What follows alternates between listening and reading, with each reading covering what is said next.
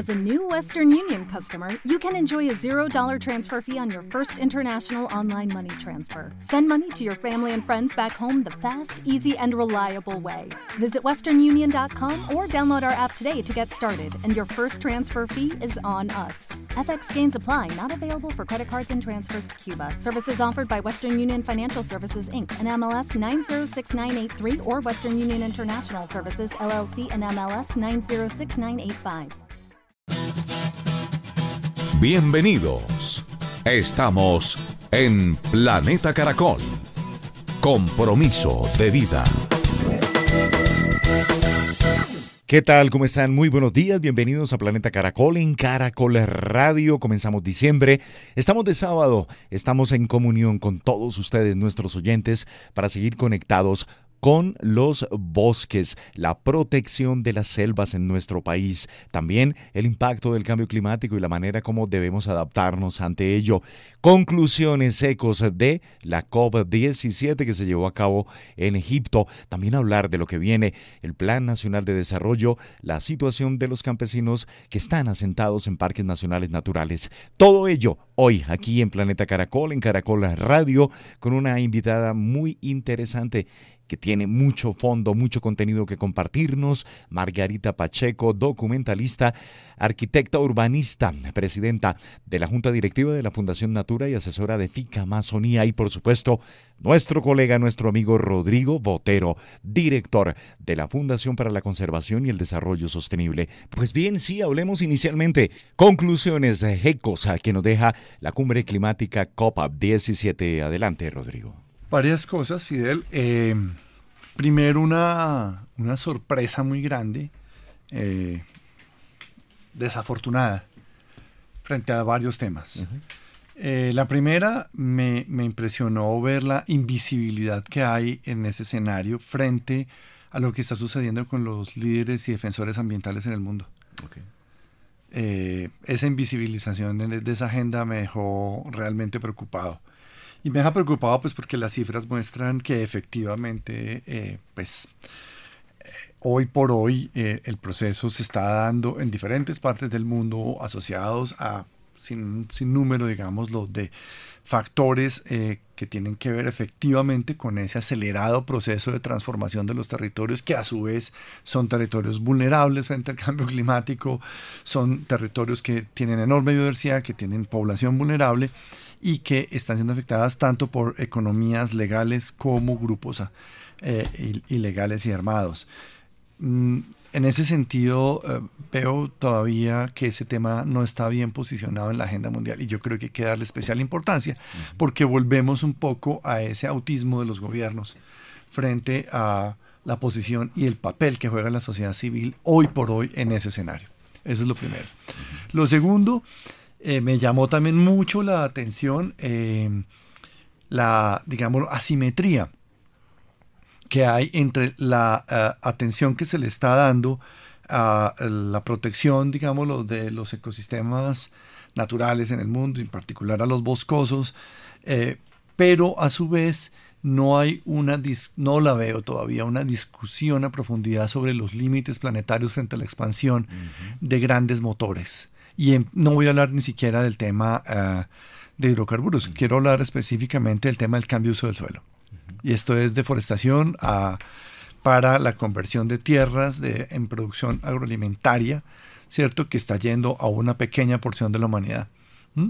Entonces, esa discusión me parece todavía que está eh, muy incipiente. O sea, ese no es un punto todavía que yo viera en la negociación como tal. O sea, y la expansión de esos agrocommodities en el planeta, y en particular en áreas sensibles, no está teniendo digamos, la atención, sobre todo que el planteamiento lo veo yo más esa, hacia cómo esos procesos de expansión agroalimentaria se adaptan a buenas de prácticas o algunos procesos, digámoslo, de trazabilidad que son importantes, pero que no, no, digamos, no están poniendo el punto en donde es que son lo que llaman eh, los anglosajones las no-go zones. Es decir, ok, ¿cuáles son las áreas en donde definitivamente no se va a entrar? ¿Y cuáles son los límites? ¿Y cuáles son las áreas que inclusive se deben recuperar rápidamente? ¿Cierto? Frente a esa presión. Yo creo que esa es una. Y por último, eh, en, lo, sorpresivo, el papel y el peso tan tremendo que está teniendo hoy por hoy eh, todos estos países eh, árabes y el cercano oriente y mediano, del mediano y lejano oriente, con lo que es su proceso. O sea, es, es, por decirlo de una manera, aplastante ese poder económico esa, digamos, la oposición no discutida frente a su producción y los límites de su producción y su, claro, obviamente su enfoque comercial frente a las, eh, frente a las energías eh, y la transición energética, la energía renovables y transición energética muy potente, pero digámoslo, el tema central de discusión de poner los límites de eh, cantidad de producción o la temporalidad en lo que eso va a hacer la transición, eso no, no lo veo por ninguna parte. Entonces, eso es muy llamativo. En lo positivo, hombre, que se haya logrado finalmente por lo menos dejar enunciado ya la aceptación del fondo de pérdidas y daños es importantísimo. Pero el llamado a que esto se haga en otro formato, en otros términos, tanto en la cantidad de recursos como en la rapidez, es ahí en donde es hora que darle un giro importante. Esperemos que las cosas funcionen porque el, el tiempo y lo que está sucediendo en el planeta no da para más espera. Margarita. Bueno, yo tengo, primero me preocupa sobremanera el conflicto ucraniano y Rusia, que mientras estamos hablando de transición energética, eh, hay un conflicto de una guerra tan brutal, que es con una geopolítica además muy preocupante mm, ante Europa y lo que se viene precisamente en temas del el invierno. El invierno y todo, yo viví 22 años en Europa y yo sé lo que es un invierno frío. Y si uno no tiene calefacción, se congela. La pasa mal. La pasa mal. Y se viene en enero y febrero y marzo que son helados. En eso nosotros aquí tropicales no nos hemos dado cuenta, pero me preocupa mucho que en COP27 es como si fuera una bipolaridad, como una dicotomía. Allá está la guerra en un lado con Ucrania y con Rusia y aquí estamos discutiendo de cambio climático como si fuéramos dos mundos, marcianos y, lunáticos. Esa parte a mí me parece que es bastante enfermiza. Eso es parte de esa crisis civilizatoria que estamos viviendo. Eh, obviamente ahí tiene un papel preponderante Naciones Unidas, porque como Naciones Unidas la constituyen los gobiernos, le toca quedarse calladito y no chistar mucho. Bueno, ese tema me preocupa, un tema global. Dos, el tema mares me parece que el tema océanos y mares no fue tratado con contundencia. Lo que está pasando en los mares, el calentamiento de los océanos, el, la subida del océano, la perspectiva de la subida del océano a corto plazo, es un tema como si fuera en otro, en otro planeta.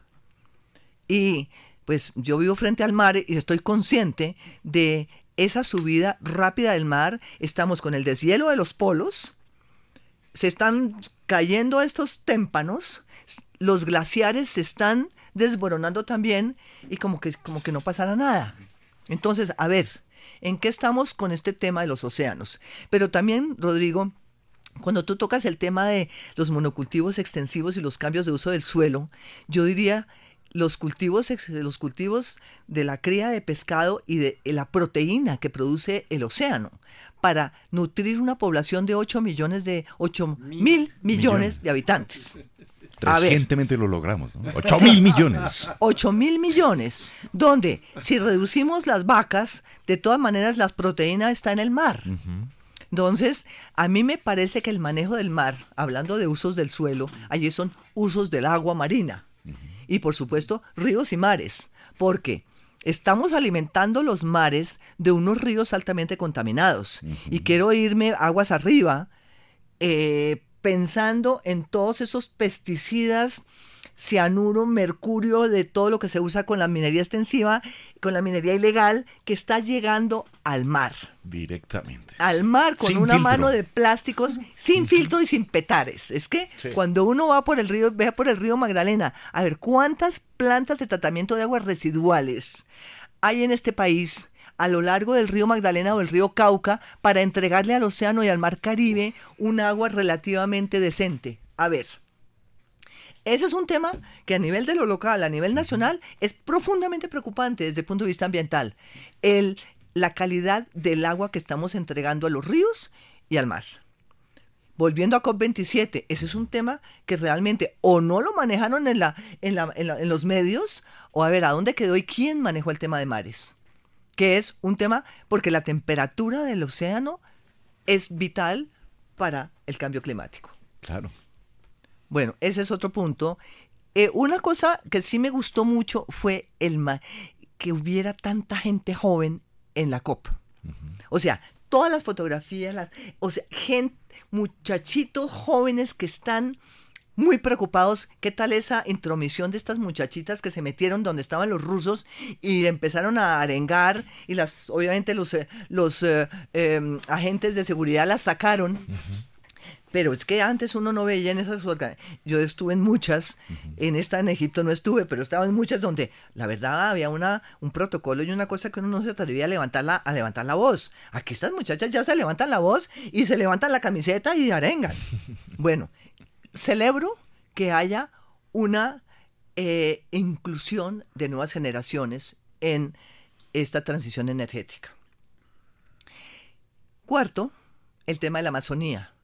Celebro que el gobierno de Colombia eh, hubiera llevado el tema.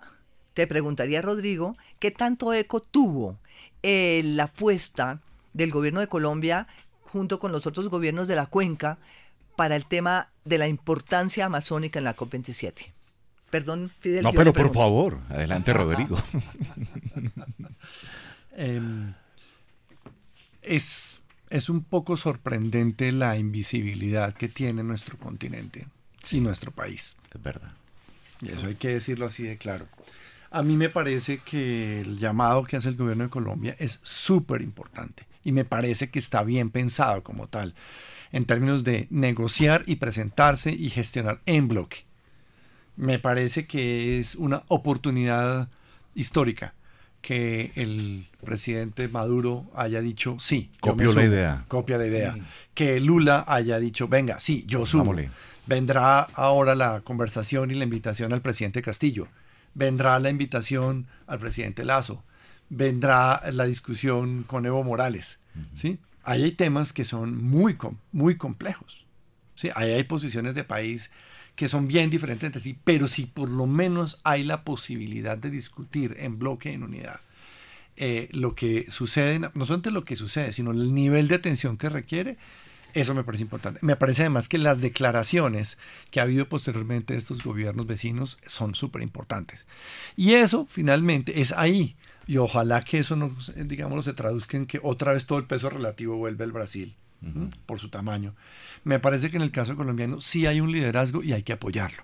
¿sí? Me parece que independientemente de las eh, tendencias políticas de cada quien, hay que aprovechar que Colombia ha asumido una posición importante de liderazgo y ha asumido una posición de discusión frente al tema amazónico que antes no se daba. o sea, antes Amazonia no existía para Colombia. Ahora empieza a ser parte de su agenda y empieza a subir con un liderazgo regional. Entonces, yo no, no, digámoslo, no, no calificaría el resultado de esa iniciativa en términos de lo que pasó en la COP, como sí de lo que va a pasar en diferentes escenarios de negociación. Y creo que eh, por allí deberíamos seguir insistiendo, porque no es solamente un asunto de gobiernos.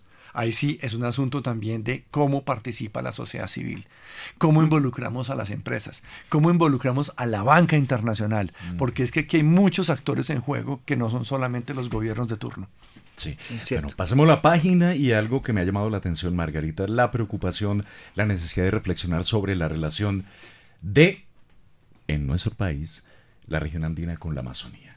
Ah. comenzando el diálogo hablaba de los ríos aéreos, ¿no? Voladores. Voladores, sí, que vienen allá del Amazonas. Pero también planteas una preocupación. La conectividad andino-amazónica. Sí, ese es un tema que también tiene que quedar en el Plan Nacional de Desarrollo como parte de la responsabilidad de las ciudades andinas que están recibiendo el agua que viene de la Amazonía. Precisamente gracias a la evapotranspiración de la masa boscosa amazónica, este vapor sube, los árboles sudan, sube y gracias a los vientos viene y se estrellan esos, esos, esas masas de vapor de agua contra las montañas andinas. La cordillera oriental vertiente amazónica cumple una función importantísima y el páramo de Sumapaz, estas vertientes y además toda la fauna, flora que tiene el páramo y la alta montaña para absorber, infiltrar y entregar esa agua que viene de la Amazonía. Y ahí la responsabilidad de nosotros aquí en Bogotá, en todas las ciudades andinas de poderle apoyar a la Amazonía contra la deforestación. Y creo que yo celebro mucho que esta, esta iniciativa de Caracol con la Fundación para la Conservación de Desarrollo Sostenible, Unidos por los Bosques, ojalá continúe y haga llegar ese mensaje a todas esas ciudades que están recibiendo el regalo del cielo, que es esa agua que viene de allá. Y la responsabilidad deberían ayudar a financiar la restauración del bosque. Claro. Es que esa, ahorita no hablemos de conservación más de, hablemos de restauración también, Rodrigo. ¿Cuál es la política de restauración que tiene eh, la política nacional para poder realmente hacer que esa masa boscosa siga con siga produciendo esa agua que necesitamos aquí? Ahora, el tema conectividad andino-amazónica tenemos que posicionarlo en el Caribe, en el Chocó, en, el, en la Orinoquia, eh, en la misma Amazonía, en las cinco bioregiones del país. Catatumbo, mm. otro, otro, otro, otro, otro bosque con la, con la cordillera que entra a, que entra a Venezuela. A ver, creo que tenemos que hablar de restauración. ¿Cómo le vamos a hacer? Con las comunidades, cómo generar empleo en las comunidades campesinas e indígenas que están asentados y que no se dejen pagar más como jornaleros con personas que llegan con capitales lavados de activos a que les digan tumben bosque porque aquí vamos a meter vacas. Muy bien. Y, tú nos llevaste a Venezuela, al Catatumbo. Venezuela, Rodrigo, estuvimos en Venezuela, ¿no? En una labor supremamente valiosa, importante, un anhelo de Colombia, la consolidación de la paz. La guerrilla del ELN se sentó nuevamente a dialogar y allí tú estás. Y también está en la agenda la conservación, la restauración y la protección de los recursos. ¿Qué nos puedes contar, Rodrigo? Con toda la discreción, por supuesto, del caso, pero en estas negociaciones y de tiempo atrás, yo recuerdo eh, la lírica de, de, la organización ELN que también apuntaba a esos fundamentos de conservación. Pues mira, Fidel, yo creo que eh, eh, es una oportunidad histórica para el país que en un proceso de negociación política eh, se esté incluyendo el tema ambiental como un eje estructural de ese diálogo y negociación. Me parece que es el reconocimiento de que todos los colombianos tenemos derecho a un ambiente sano, que es un patrimonio común sobre el cual tenemos que fundar, ¿cierto? Y crear un acuerdo social fundamental. Y en ese sentido, eh, poderlo poner, no solamente poderlo poner, no, que de mutuo acuerdo también se haya celebrado y se haya acogido esto como un aspecto estructural de, de este proceso, es muy importante, primero. Lo segundo, que eh, efectivamente esto no es un tema, eh, digamos, de una sola región o de un solo grupo. Esto hace parte también, y lo quiero decir de la mejor manera posible. Hoy por hoy el país se encuentra en una serie de conflictos territoriales muy complejos que nos expresan cómo el país se viene fragmentando, ¿sí? tristemente, eh, y con una serie de actores territoriales que hoy por hoy ponen una serie de condiciones que tienen impacto sobre las poblaciones y sobre la base natural. Y en ese sentido, eh, a todos, absolutamente a todos, nos interesa y nos importa que esas diferencias y esa diversidad territorial incluya desde un principio en sus procesos de solución cómo reconstruir la relación de los colombianos frente a sus territorios. Entonces es un tema político y de pedagogía cultural para la paz con el ambiente. Sin duda. Porque obviamente esto no es un asunto simplemente de, firmar acuerdos. Esto realmente la, los acuerdos y la firma como tal son, son un instrumento, no son el fin. Sí. ¿Sí? sí, correcto. Y eso cambia por completo las cosas porque eso permite también poner algo que eh, yo quiero resaltar. Esto no es solamente un asunto eh, entre un gobierno y un grupo armado. Hay en la mitad hay una sociedad civil, ¿sí? Hay una hay una comunidad que tiene una parte estructural y fundamental en esto, y es sobre esta comunidad y sobre esa sociedad civil, en donde yo creo que eh, todos los esfuerzos se deben, se deben ver reflejados, y se deben ver reflejados además desde un primer momento. Claro. No, no, al final. Pues, un poco, agreguemos este tema. Exactamente, con los aprendizajes que han dejado los procesos anteriores también es importante, porque hoy por hoy hay gente que está en una muy delgada línea de pervivencia territorial porque también la, no solamente en términos de la, su seguridad con respecto a lo que es la confrontación armada, sino que los mismos territorios se hallan en un nivel de degradación tal, ¿sí? en su base natural, que hoy por hoy hacen cada vez que estas poblaciones estén en una condición más extrema. Y eso hay que cambiarlo rápidamente. Entonces, me parece que eh, toda esta lógica, uno, de la inclusión de todas las conflictividades, dos, de poner el tema de la base natural en eh, la base de la conversación y la construcción de los acuerdos, y tres, la participación activa de la sociedad civil, ¿cierto? Como un, el, el, objetivo final de este proceso, me parece que es muy halagüeño. Me parece además que es una invitación también para fortalecer este proceso, porque en realidad, así como el, el clima no nos está, eh, en el tema del, del, cambio climático, los eventos extremos, nos está llamando la atención poderosamente, también lo hace este mismo proceso. Entonces, eh, eso es un poco como yo percibo, digamos, el inicio de este proceso. Valiosísima la presencia allí, la participación, importantísimo el tema del medio ambiente, la conservación, las comunidades, la población, Rodrigo, porque es construcción de país, es construcción de región, es construcción de sociedad, son tiempos modernos, tiempos en los que todos nos debemos por la supervivencia, por la existencia en el planeta. Así es, así es, y en ese sentido ya vuelvo a conectar también un poco con toda esta gestión que se está haciendo con los diferentes eh, gobiernos que están apoyando este proceso en términos de que es algo que no solamente eh, es eh, exclusivo, digámoslo, hoy por hoy de lo que pasa en el territorio colombiano, eso tiene que ver también cómo afecta a los diferentes países, al continente, obviamente pues en términos planetarios, y por eso, digámoslo, a mí también me pareció supremamente eh, significativo eh, el apoyo de la comunidad internacional y la solicitud que hay hoy por hoy de diferentes países para apoyar este mismo proceso. Entonces, creo que hay una oportunidad también de ver por fin un tema de conciencia planetaria en una discusión de este nivel. Maravilloso. Pues bueno, Margarita. Fidel, yo quisiera volver sobre un tema que mencionó Rodrigo que me que realmente me es preocupante es la invisibilidad de lo que está pasando con los líderes ambientales. Sí, total. Con la gente que está que están matando en las regiones por defender el territorio. Eh, y uno se pregunta, hablan de las muertes, pero no hablan de quién las hace. Eh, ¿Y a quién culpan? ¿Dónde están? ¿Dónde y se están? Hace un conteo, nada más. O sea, esto no es un problema de número, es un problema de muertos en una carretilla. Es quién está detrás de todo esto. Eh, y yo invito a que, a que realmente se replantee este tema. No podemos seguir recibiendo noticias con gente que, mataron allí, allí y, no pasó nada. O sea, con un nivel de impunidad muy alto o falta de información. Eh, lo, lo, último de Puerto Guzmán en el Putumayo, pues queda uno frío. Después de haber estado allá una semana antes, eh, llegan y, y, y, arrasan y no pasa nada. Sabemos que son corredores de narcotráfico, eso sí estamos claros.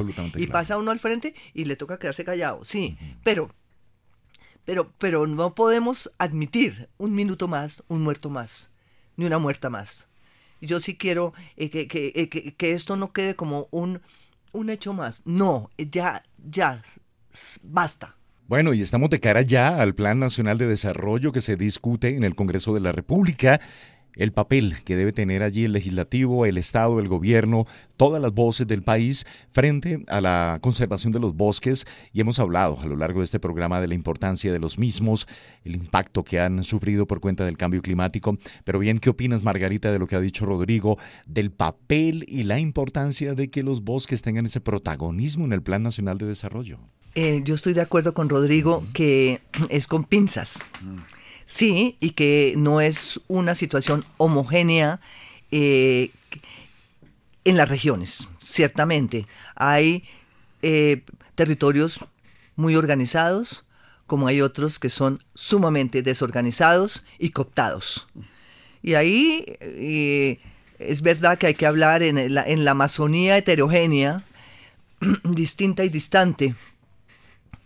A ver, eh, nomás cuando uno va a Mocoa, Mocoa, Putumayo, ciudad que nos hemos encontrado con Rodrigo, eh, que cuando uno va y visita, estuvimos en la ASOMI, Asociación de, de Mujeres Indígenas del Putumayo y el Caquetá, donde tienen además una sede, entre otras, eh, creo que financiada por el gobierno de Suecia, eh, bellísima y unas mujeres fantásticas, empoderadas, eh, donde tienen además una reserva forestal de 52 hectáreas en la periferia de Mocoa. efectivamente, cuando estamos hablando de los distintos grupos étnicos del país, que los conocemos muy mal porque realmente el país se ha encargado de centralizar tanto la información que todo se sabe desde Bogotá con lógica bogotana del altiplano cundiboyacense. Eh, eh, eh, es dramático. Yo en eso quiero volver a esa reflexión que hace Rodrigo.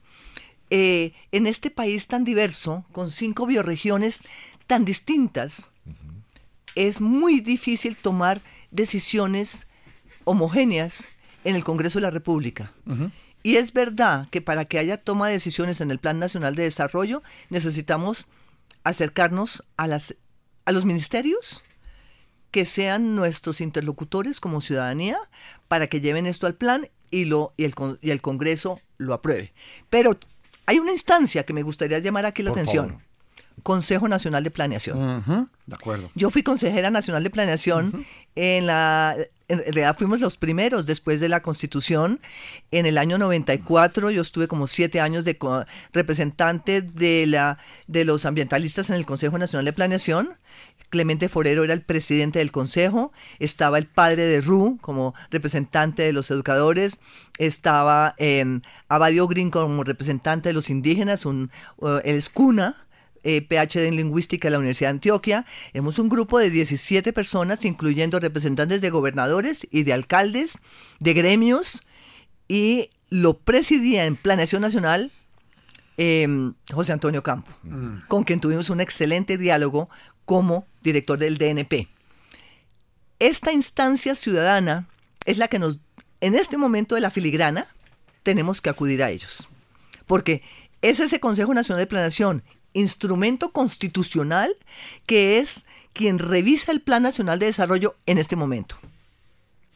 Y nosotros tenemos un consejero, que en este caso es Joaquín Caraballo, que es nuestro consejero ambiental, a quien tenemos que pasar las, las a quien tenemos que, que aportarle las, los insumos, que en este momento el borrador que pasó el DNP puede hacer falta y hay que completar. Luego, si hacemos filigrana, hagámosle por el lado del Consejo Nacional de Planeación, porque revisa, ya hay un calendario muy estricto y en esto tenemos que ser muy cuidadosos. El, el, Consejo Nacional de Planeación entrega, creo que el 15 de enero, el borrador revisado nuevamente al DNP. O sea, el director Jorge Iván González recibe el, el Plan Nacional de Desarrollo revisado por la ciudadanía. Y de ahí pasa al Congreso de la República y se vuelve ley de la nación. O sea, estamos en un momento muy interesante y tenemos que ponernos las pilas porque es ahorita ya que hay que, hay que meter lo que haya que meter. Margarita, encantado que estés aquí en Caracol Radio, en Planeta Caracol, en compañía de Rodrigo. Rodrigo, muy amable. A ti, Fidel y a Margarita, muchísimas gracias. Un excelente diálogo el día de hoy. Excelente, gustosísimo, maravilloso, Margarita. Tenemos que volver a hablar con mucho gusto. Y lo más importante, en Planeta Caracol, en Caracol Radio, ustedes, nuestros amigos, los oyentes, son nuestra mejor compañía. Chao. Haces parte de Planeta Caracol. O'Reilly Auto Parts puede ayudarte a encontrar un taller mecánico cerca de ti. Para más información, llama a tu tienda O'Reilly Auto Parts o visita oreillyauto.com. parts.